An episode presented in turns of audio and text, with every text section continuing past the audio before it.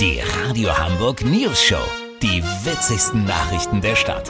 Mit Olli Hansen, Jessica Burmeister und Peter von Rumpold. Guten Tag. Wir müssen dringend lernen, das Gute im Schlechten zu entdecken. Ja, Corona ist doof. Die Mutationen sind noch viel döver, aber gibt es nicht auch Lichtblicke? Ja, es gibt sie. Olli Hansen stellt uns heute so einen vor. Olli, das Gute im Schlechten. Wo hast du es gefunden? Beim Thema Konzerte, Peter. Ausgerechnet Konzerte, Veranstaltungen, das ist doch eins der traurigsten Kapitel der ganzen Geschichte. Nicht, wenn man genau hinguckt. Ich zum Beispiel hatte ein Ticket für das Konzert der Roaring Underdogs on Fire.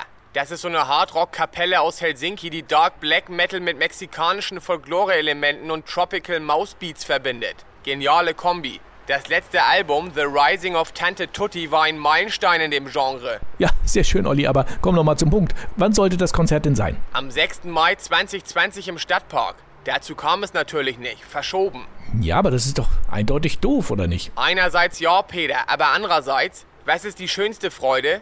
Richtig, die Vorfreude. So ein Konzert dauert max zwei Stunden, aber man freut sich auf sowas doch Monate. Gut, erstmal war das eine Enttäuschung, aber der zweite Termin, 18. November 2020 im Docks war ja nicht so weit weg und bedeutete nochmal ein halbes Jahr Vorfreude plus die Spannung. Klappt das oder klappt das nicht? Jetzt ist sogar der dritte Termin abgesagt. Zum Glück, weil Sporthalle hätte ich sowieso scheiße gefunden. Aber am neuen vierten Termin geht's vielleicht wirklich ab. Aber es ist ja nicht nur eine Verlängerung der Vorfreude, die die Konzertverlegungen auslösen. Man spart ja auch viel Geld. Das Ticket hat 59 Euro gekostet. Normalerweise hätte ich seitdem mindestens vier weitere Konzerte besucht, aber ging ja nicht. Nettoersparnis über 200 Euro und die Vorfreude auf die Roaring Underdogs on Fire bleibt ja. Weißt, wie ich mein?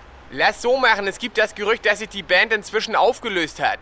Sollten die legitimen Nachfolger der Roaring Underdogs on Fire, die Lucky Pussycats of Darkness, das Konzert spielen, melde ich mich noch morgen. Habt ihr das exklusiv, okay? Ja, natürlich. Vielen Dank, Olli Hansen. Kurznachrichten mit Jessica Buchmeister. Suezkanal, Reederei der Ever Given bekommt Ticket über 13 Millionen Euro fürs Falschparken.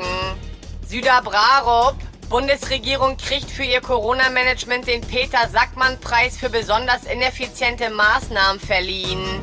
Tierwelt aktuell, Eichhörnchen auf dem Balkon brauchen Ruhe. Also Peter, reiß dich zusammen. Das Wetter. Das Wetter wurde Ihnen präsentiert von Vorfreude. Jetzt mit viel gutem Willen beliebig erweiterbar. Das war's von uns. Wir hören uns morgen wieder. Bleiben Sie doof. Wir sind es schon.